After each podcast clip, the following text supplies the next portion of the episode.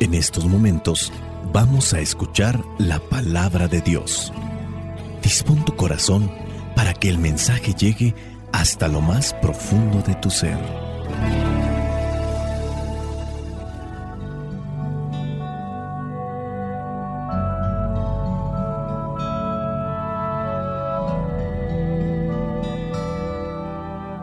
El Evangelio que la iglesia nos presenta en México, en Estados Unidos y en otras partes de Latinoamérica, en esta solemnidad de Nuestra Señora de Guadalupe, corresponde a Lucas, capítulo 1, versículos del 39 al 48. Dicho sea de paso que también ofrece otra opción, pero nosotros tomaremos esta que hemos mencionado.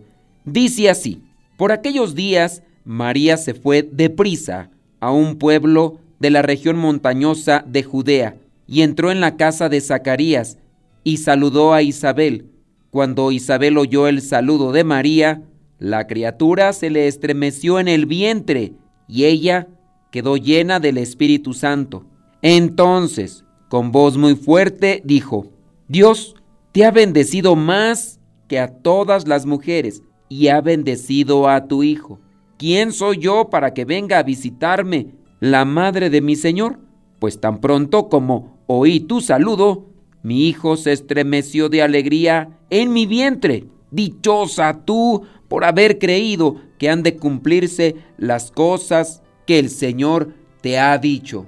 María dijo, mi alma alaba la grandeza del Señor, mi espíritu se alegra en Dios mi Salvador porque Dios ha puesto sus ojos en mí, su humilde esclava, y desde ahora siempre me llamarán dichosa. Palabra de Dios. Te alabamos, Señor.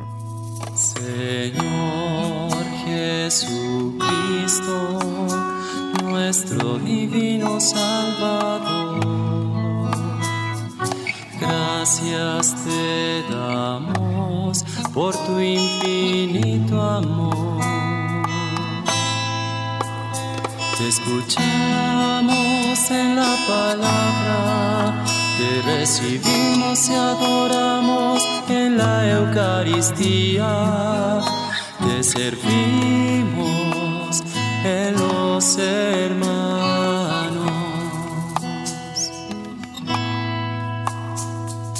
Que seamos misioneros como lo quieres tú enseñando a los hombres el fuego de tu amor. Es algo que no se puede negar. El amor es causa de gozo, pero hablamos de ese amor puro. El amor puro es causa principal de ese gozo. Aquí en el Evangelio que encontramos el día de hoy, el hijo que María ya lleva en su seno, hijo que hace saltar de gozo a otro niño en el seno de otra mujer. Los estudiosos resaltan la prontitud de María en servir, en ser sierva. El servicio que no se hace con alegría no trasciende. Puede ser un servicio remunerado o puede ser un servicio gratuito, pero si no se hace con alegría, no trasciende a lo material. Pero para hacerlo con alegría necesitamos tener amor. Si no amamos, no transmitimos alegría cuando servimos. Pero también si no amamos, puede ser que no prestemos un servicio. Puede ser que prestemos el servicio más a regañadientes o porque me van a pagar. Pero si es algo que tengo que hacer de manera gratuita o donde no tengo un compromiso, puede ser que no lo haga. Los estudiosos resaltan que de la casa de María a la casa de Isabel hay una distancia de más de 100 kilómetros. A las formas en las que se tenían que trasladar en aquellos tiempos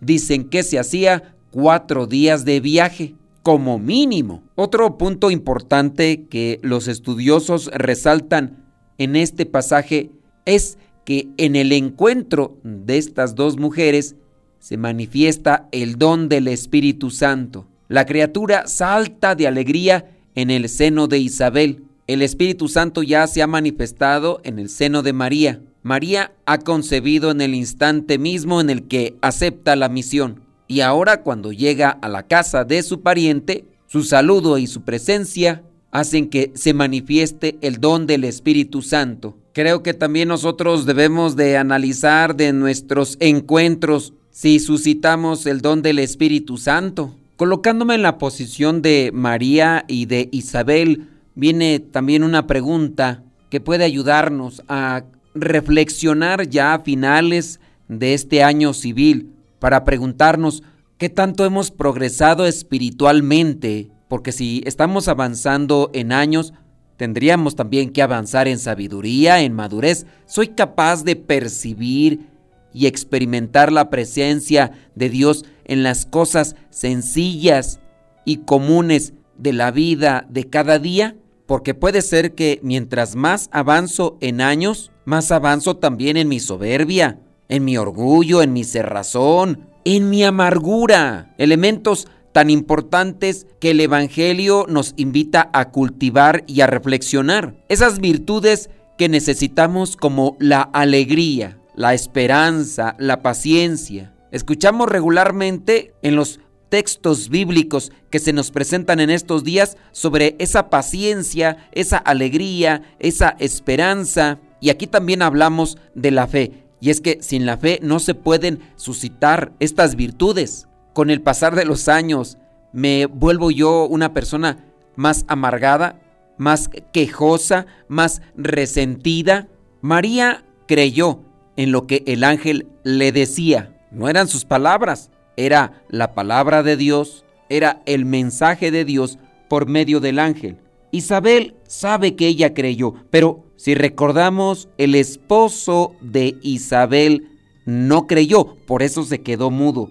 Isabel se lo recuerda, versículo 45, Dichosa tú, María, por haber creído que han de cumplirse las cosas que el Señor te ha dicho.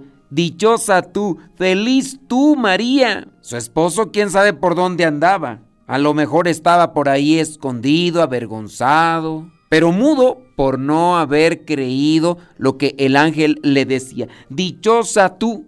Y aquí también viene una pregunta. ¿Qué tanto creo yo de las promesas que Dios me hace día con día por medio de su palabra? María cree y se pone en acción, en movimiento, presurosa. Esta tendría que ser una distinción de nosotros si nos atrevemos a decir que creemos en el mensaje de Dios ponernos en acción, ponernos al servicio de los demás, ser prontos, ser presurosos. Si nosotros creemos en la palabra, si nos ponemos al servicio, estamos también compartiendo lo que Dios deposita en nuestro corazón, en nuestra vida, para que otras personas también tengan esos beneficios espirituales de lo que Dios nos da. Para escuchar la voz de Dios hay que entrar en sí, en nosotros mismos mediante la oración, mediante la reflexión, cuando abrimos nuestro corazón a los sacramentos. Pero también está esta otra característica. Para poder compartir lo que Dios ha puesto en cada uno de nuestros corazones, hay que salir de sí, hay que ir al otro. María visitó a su pariente Isabel, que era anciana y estaba embarazada. Nosotros podríamos salir al encuentro de aquellos conocidos que están enfermos, de aquellos conocidos que sabemos que la están pasando difícil, de aquellos conocidos que a lo mejor tienen una dificultad con su trabajo, una dificultad material. Quizá a lo mejor son incomprendidos, personas que tienen problemas con una adicción, necesitan también un cierto tipo de motivación, de consuelo, de comprensión, de misericordia. Personas que podrían tener un cierto tipo de confusión con su sexualidad. Necesitan también ser escuchados para encontrar el rumbo que Dios quiere para cada uno de ellos en su vida. Personas que caminan en la vida más a modo defensivo por lo herido que está su corazón. Quizá a lo mejor son soberbios, orgullosos, pero es más bien a una forma que ellos adoptaron como un mecanismo de defensa por las heridas que sufrieron desde su niñez o en su juventud. El día de hoy, solemnidad de Santa María de Guadalupe, podría hablar yo de esta aparición, pero sé que muchos lo estarán ya haciendo. Por eso me enfoco yo más en hablar de lo que nosotros tenemos que hacer. Hemos conocido la palabra, la buscamos y con ella nos alimentamos. Hemos tenido ese encuentro con Dios, hemos escuchado a Dios. Ahora nos toca salir presurosos, alegres y dispuestos a servir y ayudar al necesitado.